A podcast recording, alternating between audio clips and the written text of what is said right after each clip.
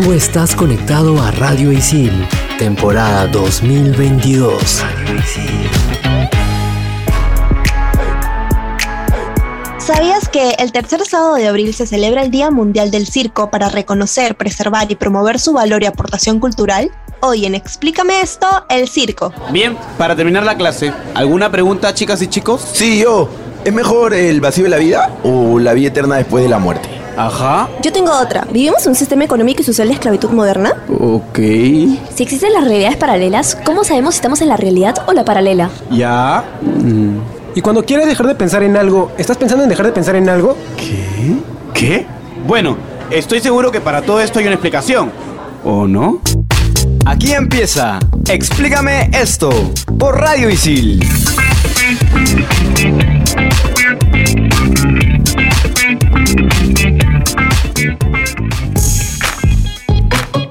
Bienvenidos a Explícame esto, temporada 2022 por Radio Isil. Soy Andrea y me encuentro conectada, como siempre, con Clau y con Renzo. Hola chicos, ¿cómo están? Hello. Qué bienvenida tan Centennial. ¿Cómo están, chicas? ¿Cómo les va? ¿Por qué Centennial? Traté de ser super boomer, les juro. Formal, así. Lo estoy diciendo para fastidiarte nada más. No montes un circo ahora, por favor. Y hablando de circos, este tema me, me entusiasma porque voy a ir al circo. Y hoy día vamos a hablar de circos. Yay. El tema de hoy es el circo, el arte circense, cómo se ha creado ha, evolucionado, cómo lo vemos al día de hoy y obviamente qué mejor que nosotros para explicar este tema. Empecemos por el principio. ¿Qué es un circo? Un circo es un espectáculo artístico normalmente itinerante, quiere decir que va de un lugar a otro, que puede incluir acróbatas, contorsionistas, equilibristas, escapistas, magos, motociclistas, etcétera, etcétera, etcétera. Y es presentado en el interior de una gran carpa que cuenta con pistas y galerías de asientos para el público. Aunque el circo moderno como lo conocemos actualmente, nació en 1768, no hay una fecha clara que indique cuándo surgió, puesto que todos los componentes no vieron la luz en una misma época. Además, hay que considerar que el circo tiene elementos de la época romana, de las grandes dinastías chinas, de las áreas em, de Mesopotamia, obviamente de los egipcios. Un saludo para Martín Zúñiga, que siempre se acuerda de los egipcios.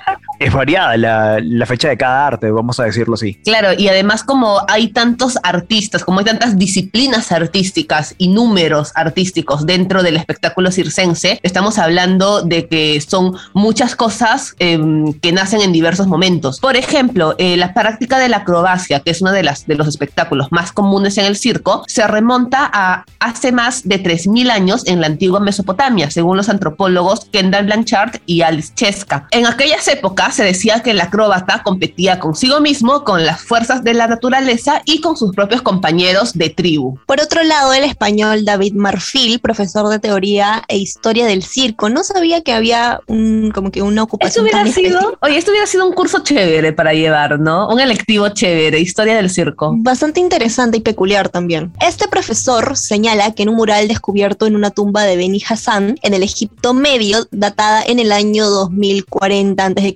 aproximadamente, aparecen representados unos acróbatas. Por su parte, Xavi de Blas y Marcel Mateu señalan que hace el año 3000 a.C., en China, Mongolia y la India ya existían malabaristas, acróbatas y contorsionistas. Sí, y utilizaban también todo tipo de objetos, como por ejemplo armas, instrumentos que son típicos de las artes marciales, juguetes infantiles, utensilios domésticos, como por ejemplo jarrones de porcelana, etcétera, y cualquier objeto que tuvieran a la mano para lanzar y recibirlo con diferentes partes del cuerpo. Y es muy posible que estas prácticas estuvieran relacionadas en un inicio a rituales religiosos y a ciertas ceremonias festivas. Ahora, la magia o el ilusionismo es igual de antigua, pero el primer registro que se tiene de esta arte escénica data del imperio antiguo de los egipcios entre 1650 y 1540 a.C.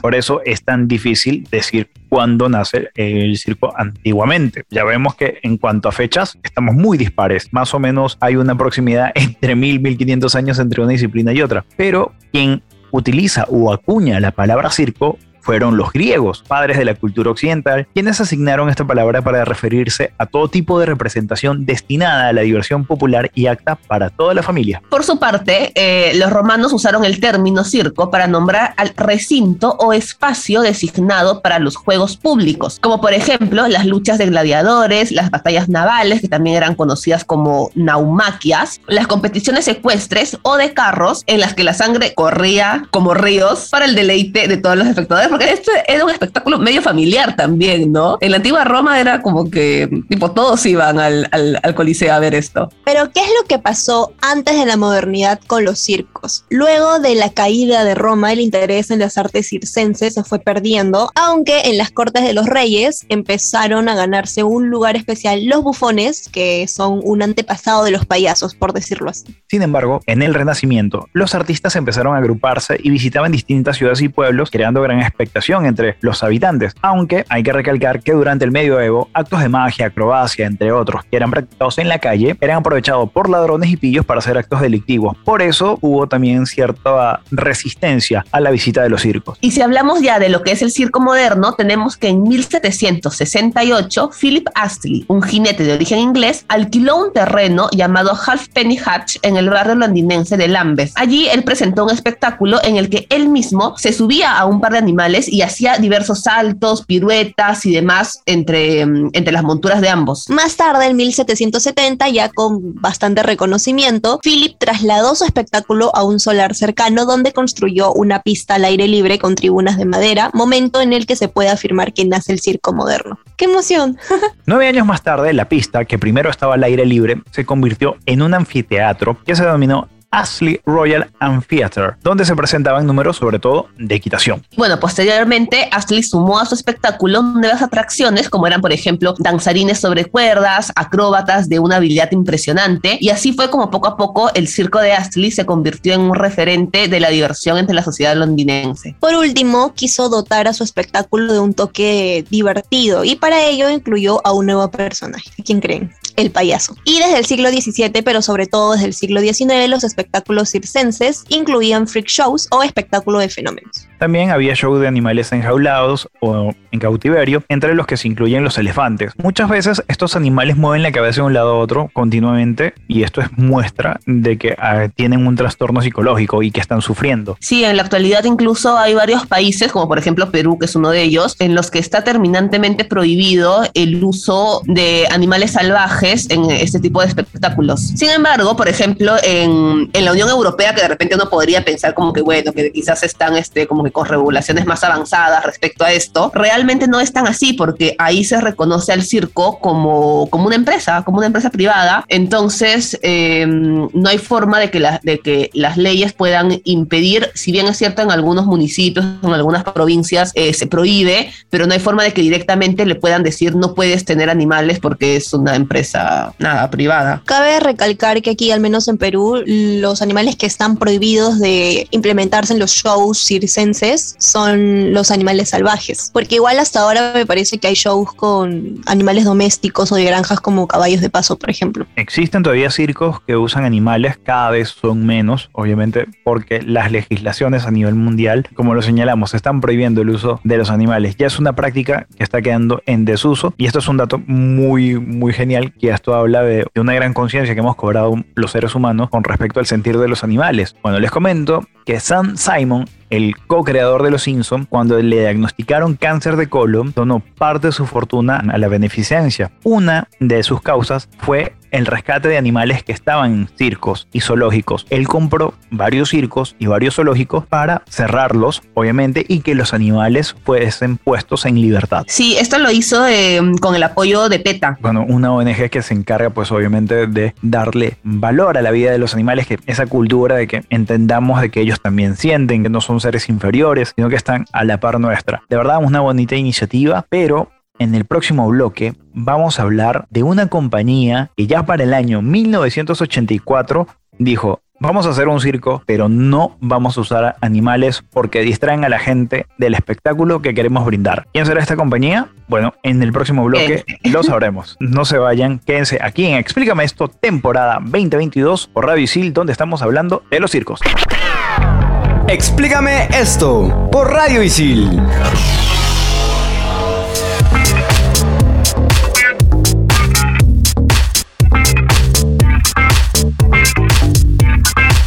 Estamos de vuelta en Explícame esto por Radio Isil en este programa dedicado al circo. Particularmente en este bloque estaremos hablando del Cirque du Soleil, así que la frase célebre del día llega gracias a Gilles de Croix. La idea es pulir cada espectáculo como si fuera una joya hasta que se convierta en un diamante y dure para siempre. Y una frase que, digamos, el Circo del Sol o Cirque du Soleil ha seguido a rajatabla, porque cada espectáculo, cada temática es impresionante. Este circo tiene la particularidad de que nunca hizo un espectáculo por encima de la vida de los animales, porque tienen un, un show totalmente diferente. Por eso es que creo que es uno de los, de los más bonitos de qué hablar. Sí, o sea, y, y algo, eh, algo que justamente va de la mano con lo que dices, es que eh, detrás de escena, toda la parte de creación del espectáculo va más por un tema de juntar lo que es innovación y creatividad y también eh, hacer como que una experiencia inmersiva usando luces y demás. O sea, es todo como que es armar todo el escenario, todo el universo, más que simplemente traer, no sé, animales que hagan dos o tres cosas, entre comillas, graciosas. ¿Cómo nació el Circo del Sol? Pues bueno, en 1979, Gilles Stecraft fue nombrado administrador de un albergue en la localidad canadiense de Bay-Saint-Paul. Al año siguiente, conoce y contrata a Guy Laliberté para coordinar actividades culturales durante el verano. Fue en una charla donde nació la idea de fundar una compañía de teatro de calle. Como todo empresario, al inicio no tenían fondos para poder crear espectáculos y las solicitudes de ayuda económica que les pidieron al gobierno de Canadá fueron choteadas totalmente. Sin embargo, ellos organizaron una maratón de zanqueros en la cual Stequa recorrió 90 kilómetros corriendo en, zanco. zancos, ojo, y gracias a eso obtuvo 60 mil dólares canadienses, que en ese entonces equivalían aproximadamente a unos 45 mil dólares americanos.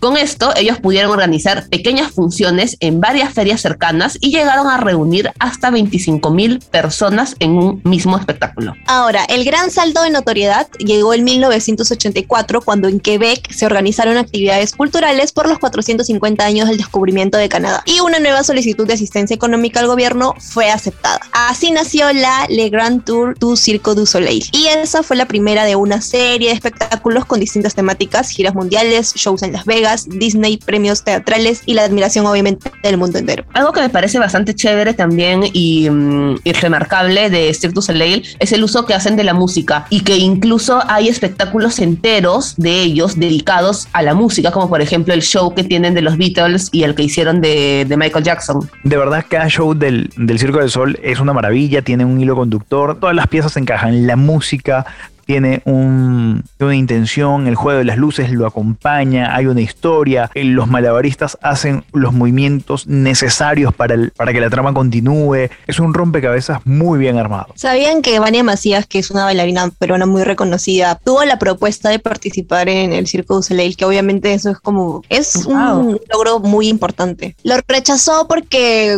tuvo como una, una visión en la que creó esta, de uno, esta asociación. Le aceptaron esta solicitud o la propuesta, justo pues como que le, nació esta vocación por crear una asociación, etcétera, y prefirió quedarse aquí en Perú a favor de, de la danza peruana, pues, ¿no? Ojo que para entrar al Circo de Soleil es bastante complicado, sobre todo por la calidad o quienes integran el staff. Vamos a hacerlo puntual. Los acróbatas. Aunque no lo crean, muchos acróbatas son gimnastas que han participado en Juegos Olímpicos, ya sean chinos, rusos, suecos, de cualquier nacionalidad. Son gente que ha estado sometida a grandes niveles de competencia, pero los organizadores prefieren contar con gimnastas profesionales porque así se aseguran de que el espectáculo sea de la mayor calidad posible. Y ojo, el Circo del Sol actualmente reúne una millonada de ganancias. Los fundadores, los cofundadores han vendido su parte a consorcios empresariales y financieros en Canadá y el modelo mm, de negocio del Circo del Sol es tan exitoso que escuelas de negocios como Harvard, Oxford, las tienen como, digamos, materia de estudio para eh, las cátedras de economía y demás. Mira, yo, yo te tengo un par de, de datos justamente que tiene que ver con los artistas. El equipo actual del Cirque du Soleil está compuesto por 1.300 artistas de 55 países diferentes y cada espectáculo cuenta con 50 a 100 artistas. De todo este equipo,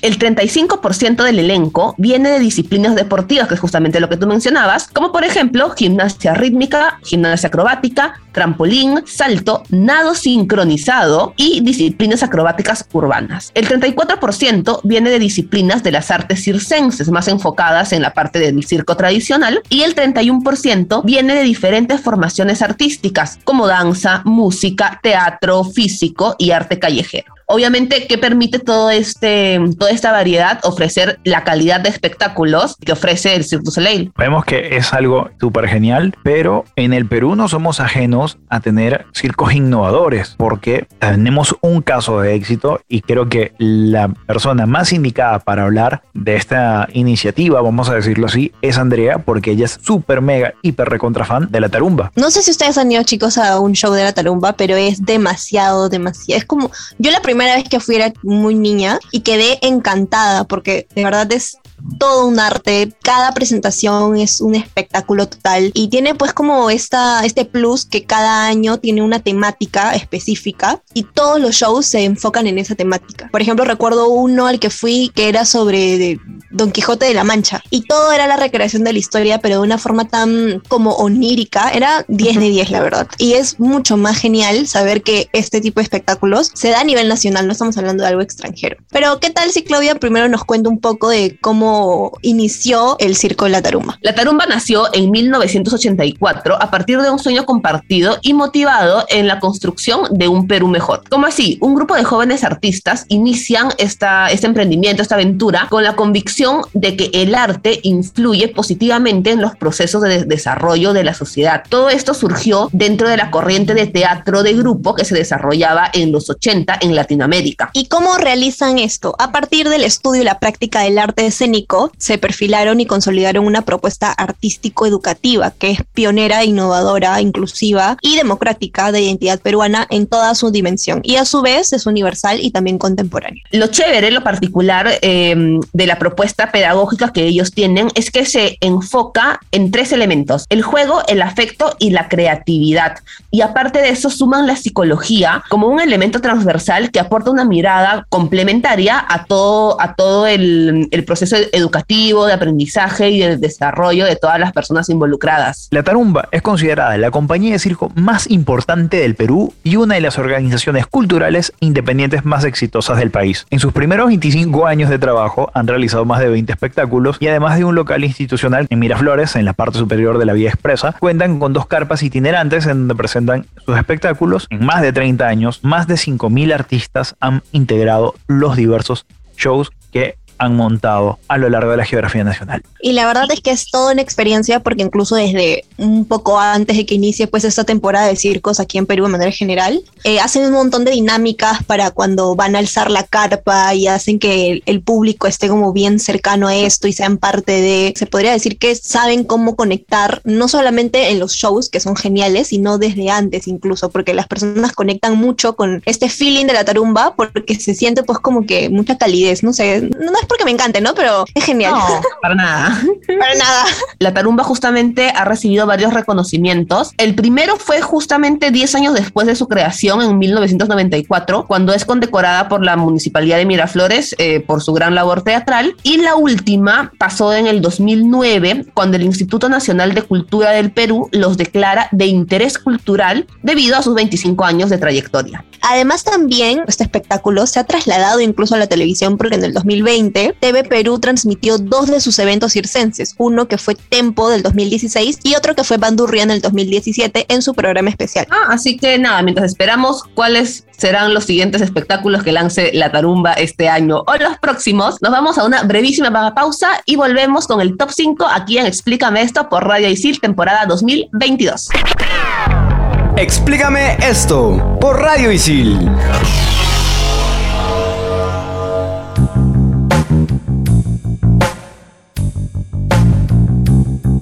Estamos de vuelta aquí en Explícame esto, temporada 2022 por Radio Isil, esta vez con el top 5, mi parte favorita del programa, y en esta ocasión venimos con el top 5 sobre el circo en el cine.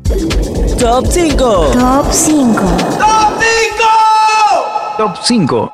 Monsieur Chocolat. Monsieur Chocolat existió de verdad. Se llamaba Rafael Padilla, era hijo de esclavos cubanos y se hizo famoso como payaso de circo en el París de principios del siglo XX. Como ya podrán haber adivinado, su nombre se debe a que fue el primer artista de circo negro y formó con el payaso británico George Footit un dúo de muchísimo éxito. Un biopic que funciona con una magnífica fluidez. Al protagonista les pasan muchas cosas y casi todas ellas son interesantes. Top 4. El Gran Showman. Phineas Taylor Barnum se entrega a su imaginación para crear el circo Barnum and Bailey en el siglo XIX. Con números musicales, artistas exóticos y diferentes hazañas, el fascinante espectáculo toma el mundo por asalto para convertirse en el mejor espectáculo de la Tierra. Me hubiera gustado ver este, ah, suena, suena bien, suena bien. Suena diferente. Está disponible en Disney Plus, por si acaso. Aquella gente que quiere ver a, a Wolverine en otra faceta, ahí lo puede ver. Top 3. El circo, de Charles Chaplin. En esta película, Charlotte es un hambriento vagabundo que, confundido por un ladrón, llega hasta una carpa de un circo perseguido por la policía. Los jefes del circo, creyendo que la persecución es una farsa, ven en él un número adicional para su espectáculo. Y bueno, durante la película aparecen secuencias imborrables, como cuando el vagabundo arruina un número de magia o en la que debe caminar por la cuerda floja mientras unos monos trepan por su cabeza. Un clásico del cine, de verdad. Top 2. El circo, de Cantinflas. Un zapatero fascinado por el circo arregla las botas a una señorita de familia circense que es experta en montar caballos sin montura. Y bueno, al final consigue que lo recluten de mensajero. En una de sus primeras comedias, el popular Cantinflas muestra sus habilidades acrobáticas, pues él mismo había trabajado antes en un circo. De desarrollo sencillo, el cómico da rienda suelta a su divertida labia y entrega escenas cómicas como aquellas en las que ejerce de equilibrista sobre la cuerda floja. Top 1.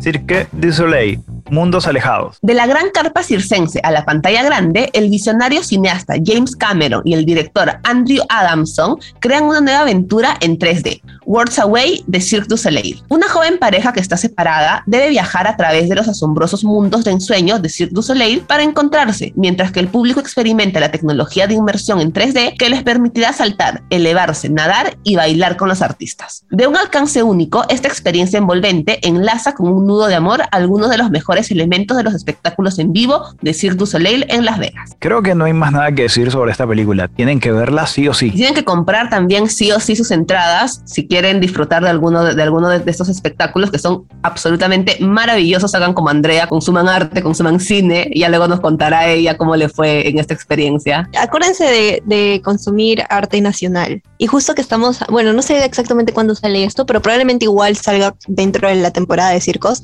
Vayan al circo, vayan a Tarumba específicamente. Perfecto, gente. No hay tiempo para más. Nos tenemos que ir. Y ya saben, disfrutan del circo y mucho mejor si no tienen animales. Que lo que sea rescatable es el espectáculo, la teatralidad y no el maltrato animal. Y si quieren ustedes ser parte de un circo, ya saben que pueden formarse en acrobacia, en música, en canto, en baile, en danza, porque básicamente son artistas multifacéticos de muchas disciplinas diferentes los que conforman estos espectáculos. Y si no son tanto de hacer, pero sí sentir, consuman circo porque obviamente amplía la imaginación, así que es recomendable. Nos vemos entonces en un próximo episodio de Explícame esto por Radio Isil, temporada 2022. Chau, chau. Chau. Bye.